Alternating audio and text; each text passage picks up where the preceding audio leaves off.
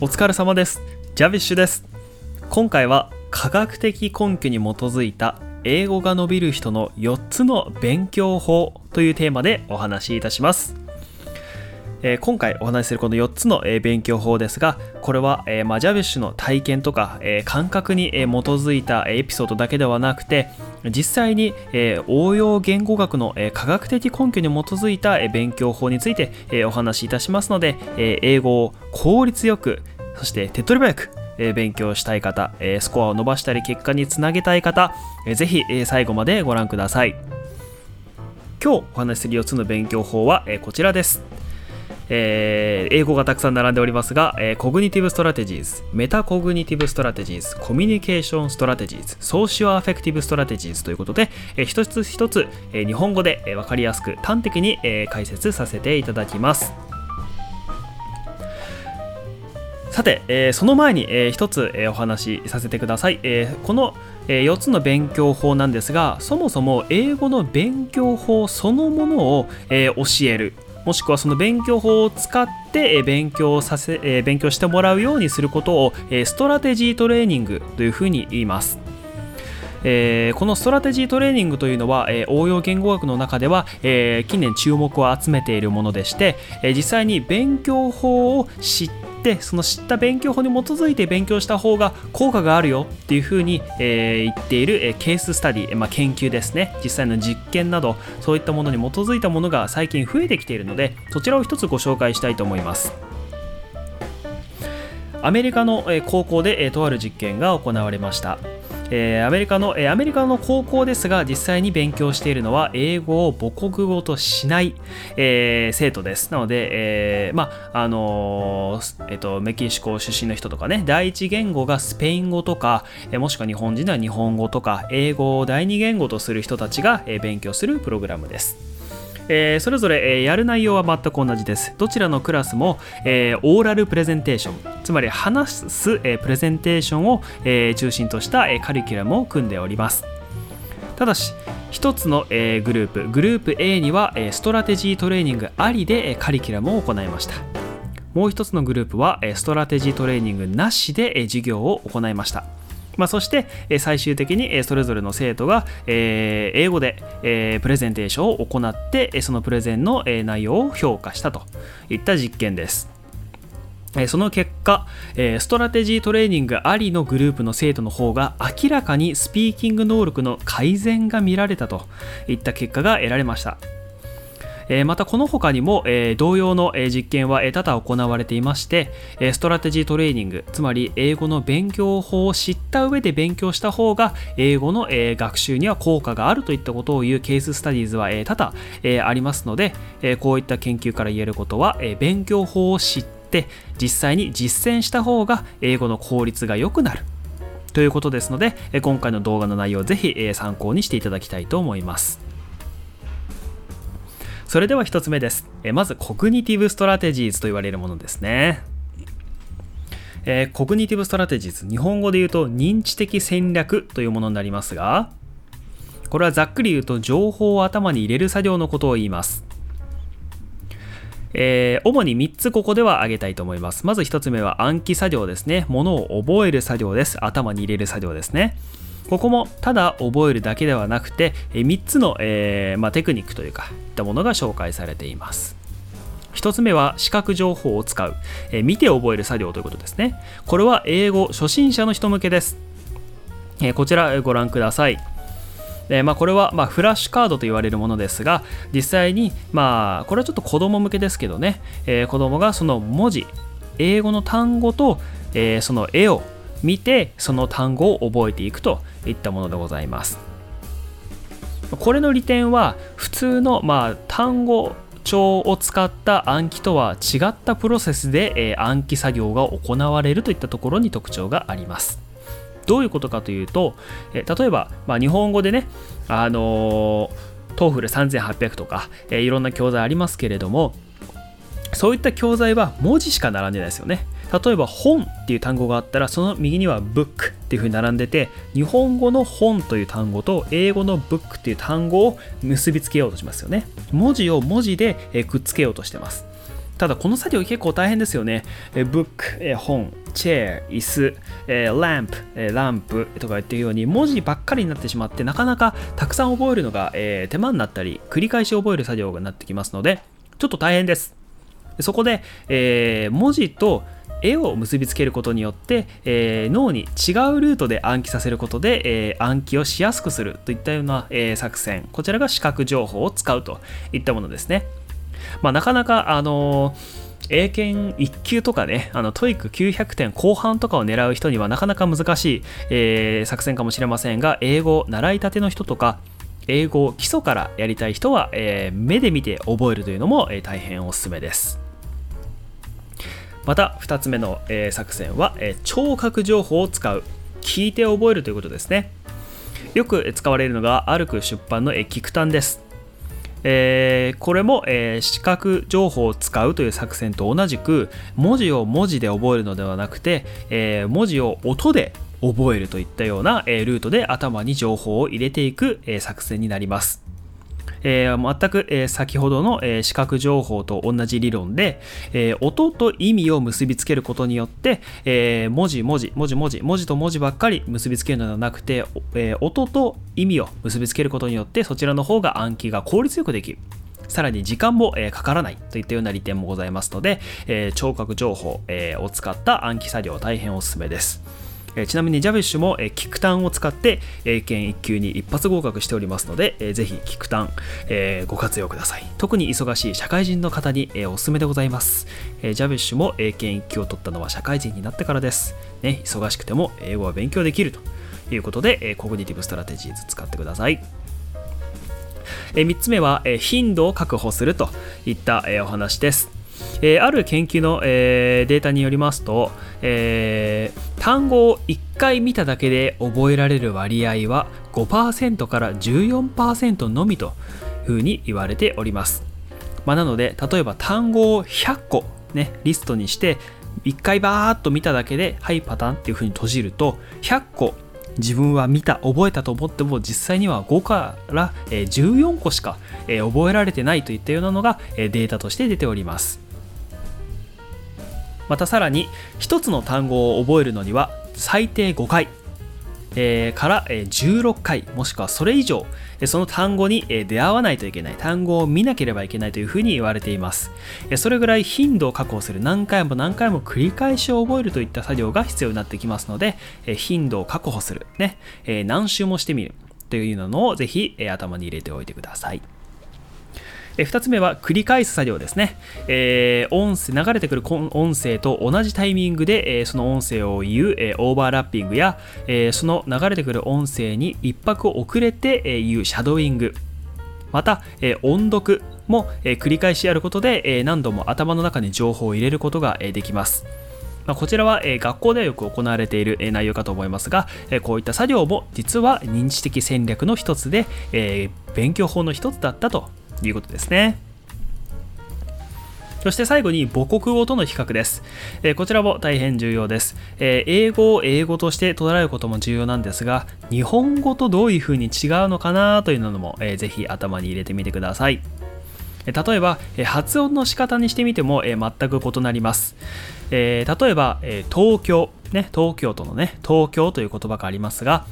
日本語で東京というふうに言うと、東京といった発音になるので音はこう4拍あるイメージになりますよね。東京、まあ、東京っていうふうに言いますけど伸ばす音が入って4つですよね。東京。ところがこれを英語で発音すると東京、ね、東京というふうになるので2拍になりますよね。ここから言えることは英語はこの音節っていうふうに言うんですけどこの音のリズムでできてる。東京。でも日本語は東京なので、えー、この文字の数が音の拍の数と同じになるっていう特徴がありますこの差を知っているだけでも発音に関しては大きな差が生まれてきますよね文字を見ただけでこの文字と同じ分だけ発音すればいいというわけではないってことを知っているだけでも発音はぐんと上達します、まあ、今お話ししたのはあくまで一例ですのでえ他にも、え日本語と英語の違いたくさんありますが、えそういったことを知っておくだけでも、え頭に入ってくる情報の量は全然違いますよといったお話でございます。え以上のね、暗記作業、繰り返す作業、そして母国語との比較の作業、えこの3つをやってみて、え認知的、え戦略、えー、ぜひやってみてください。さあ、2つ目です。2つ目は、え metacognitive strategies です。さあ、メタという言葉がつきましたが、えどういう意味でしょうか？えこちらはざっくり言うと、え自分の勉強を管理する作業のことを言います。まあ、メタってつくと、え知っているっていう風に意味になるんですが、えコグニティブは、え認知なので、え知っていることを知っているっていうような意味になりますね。どういう意味でしょうか、えー、一つおすすめなのは、え勉強の記録をつけることです。えー、主にプロセス2つ、えー、ございます。1つはモニタリング。えー、まず、えー、自分の勉強のペースはどんな風にされているかを、えー、よく見てみましょうということですね。えまず、え無理なく継続できる計画を、え立ててください。いつまでに、えどれぐらい勉強する？でね、1日30分なのか、1日1時間なのか、ね、3日で2時間なのか、え継続できる計画を立ててみてください。えその次に、え具体的な目標設定が必要です。えいついつの、え TOEIC で、え800点取るとか、えいつまでに英検の、え準1級に合格するとか、実際に達成したか達成してないか、え数字でわかるような具体的な目標を設定してください。えそれに向かって、えどれぐらい計画していけばいいのかということも、え自分で計算して、え1日の勉強量を、え決めていってください。そして、えー計画立てで目標が立てられたら、えー、続いてやってほしいのは振り返りです。この振り返りは勉強をやった直後にやってください。一つおすすめなのは勉強後の理解度チェックです。例えば、 TOEIC の勉強をしていて、えー、リスニングセクション、ねえー、をやっていたら、えー、今日のリスニングの理解度はどれぐらいだったか、100%のうち何パーセントだったかでも結構ですし、1から5段階でも1から4段階でも結構です。やってみてください。そして、えー、同じくやってほしいのは勉強後の集中度チェックですね。えー、勉強もダラダラやってしまっては意味がありません。えー、マックスの集中度でやってほしいので自分が集中できていたかどうか、え、チェックしてください。そして最後、まあ、これはあのできる方で結構ですが何を勉強したのかというのを実際にまとめてみたりとかあとは声に出して言ってみてください、えー、先ほどメタ認知的は知っていることを知っているっていうふうに言いましたね自分がどれだけ勉強したのかっていうのを口に出したり書いてみたりすることで自分の勉強の内容を改めて認識することをメタ認知というふうに言うわけですね。このモニタリングと振り返りの作業を繰り返すことで自分がどれぐらい勉強できているのかまた勉強できていなかったらどれぐらいこれから勉強していけばいいのかといったような勉強の管理をするために勉強の記録付けぜひやってみてください。3つ目です。3つ目は、えー、コミュニケーションストラテジーズです。えー、どういったことかと言いますと、コミュニケーションを成立しやすくする作業のことを言います。一つ、えー、誤解を、えー、されている方が多いので、えー、はっきりさせておきたいと思いますが、英語は完璧じゃないと通じないというふうに思っている人がいるかと思いますが、えこれは全くの誤解です。英語は間違って大丈夫だし、ネイティブも間違えます。ねえー、さらに今ネイティブ同士の会話もたくさんありますがネイティブと、えー、ネイティブじゃない人の会話もたくさん世の中で起こってますので、えー、意外とアクセントが間違っていたり文法が間違っていたり、え単語が、え出てこなかったりってことはよくあることですそこで、え言いたいことを間違ってもいいので何とかして伝える技術を使っていきましょうというのがコミュニケーション的戦略といったわけですね。え実際によく使われるのがジェスチャーを使ってみるとか、えー、同義語を言ってみるとか言い換えてみたりとかヒントを出してみたりとかいろんなことを使ってなんとかその言いたい言葉が出てこなくても相手に伝えようとする、え、技術のことを、え、言うわけですね。え、これが、えー、一番、え、大事なのが、えあこれが一番、え日本で上手い人がね一人いらっしゃいますそれが、え芸人の、え出川哲朗さんですねえ、少し前に、えー、イッテ Q という番組で、出川イングリッシュというコーナーが、えー、とても人気になりましたね。えー、ある、えー、ロケでその出川哲朗さんが、えー、海軍の、え、基地に、え、リポートに行くというロケを行いました。その中で実際に空母に乗ってリポートしてみるといった内容だったんですが、そもそも、えーと、出川さんはその、まあ、基地に行ってみてまずその空母を探すところから始まるんですね。で、えー、まずその空母を知の場所を知ってる人にたどり着かないといけないので、えー、いろんな人に聞くんですがそもそも空母って英語で何て言うか皆さん知ってますかね？まあ、当然あの出川さんは空母は英語で何て言うかは知らなかったので何とかして空母を知ってる人を、えー、探そうとします。そこで出川さんはこういうふうに言いました。はいこちら Do you know Sky Mama? はい。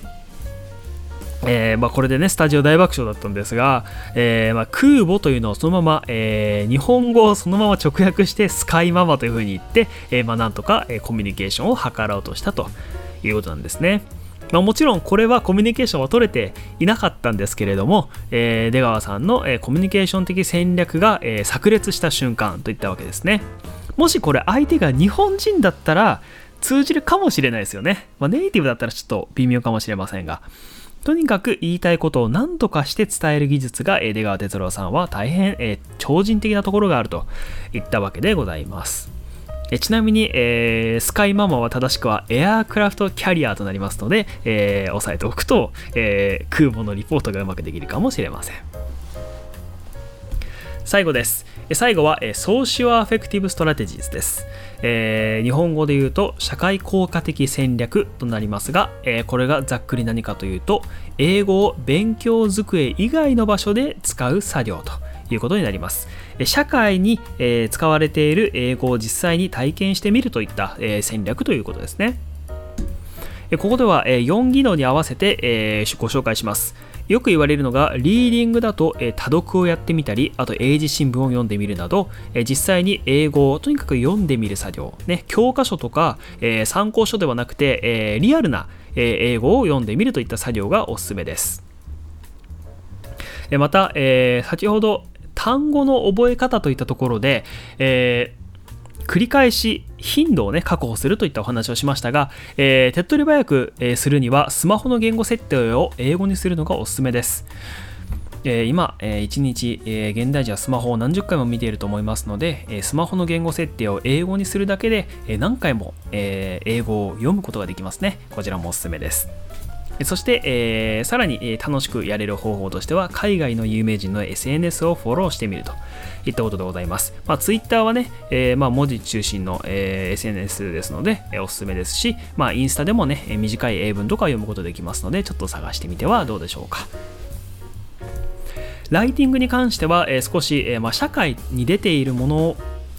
と触れるので実際にライティングで触れるのはなかなか難しいんですが一つおすすめしたいのはフリーライティングです。こちらも、後日ちょっとね詳細は別の動画でお話しますがフリーライティングもともとは、えーと、作家さんとか、作文をするときにやる、ブレインストーミングの一種として紹介されたものです。詳細は別の動画でお話しますが、時間設定を設けてただその間、もう自由に何でも、OK 単語間違えても OK 文法間違えても OK なのでひたすら書いてみるといった作業です、とにかく、書くアウトプットするといった作業のために必要なフリーライティングというブレインストーミングの方法もあります。スピーキングに関しては、洋楽をまず1曲覚えることから始めてみてはどうでしょうか。えー、意外と、えー、アクセントとか、えー、音のつながりとかいろんなところがカバーできます。えまた、えネイティブ相手に英会話というのも一番手っ取り早いかもしれないですね。えリスニングに関しては、えー、まず手っ取り早く攻めたいなら海外 YouTuber の動画を見てみることですね。えー、YouTube の設定で、えー、字幕ありにすることもできますので、え難易度、え下げて、え楽しくやりたい方はおすすめ。また映画鑑賞とか、えー、テレビドラマ鑑賞なども、えー、おすすめですね、えー、こちらも、え字幕ありなしどちらでも大丈夫です。とにかく、えできる方からやってみてはどうでしょうか。また映画、えとかドラマに関しては、え字幕ありでやった方が意外とリーディングの勉強にもなったりして、え効果的かもしれません。ぜひやってみてください。え本日のまとめです、え cognitive strategies、metacognitive strategies、communication strategies、socio-affective strategies の4つ、えお話ししました。日本語でざっくり言うとこうなりますね。え情報を頭に入れ、え勉強を管理し、えコミュニケーションを成立しやすくする作業を行い、最後に英語を勉強机以外で使う作業ということで実際に社会で使われているリアルな英語に触れるという作業をしてみてくださいといったお話でした。今回この4つの作業、え科学的根拠に基づいた勉強方法ですので、えどれも、え大変おすすめです、え自分の英語の勉強を、えー、ぜひ効率アップして、えどんどん自分の目標に向かって、え頑張ってほしいなというふうに思いますえー、ちなみに、えー、今回のお話は、えー、3本の、え参考文献をもとにお話ししております、え詳細知りたい方は、えー、ぜひ、えちょっとね Google などで検索してみてください、え今回も、え最後まで、えご視聴いただきありがとうございました、え次回の配信でまたお会いいたしましょう。Thank you very much and please keep it up.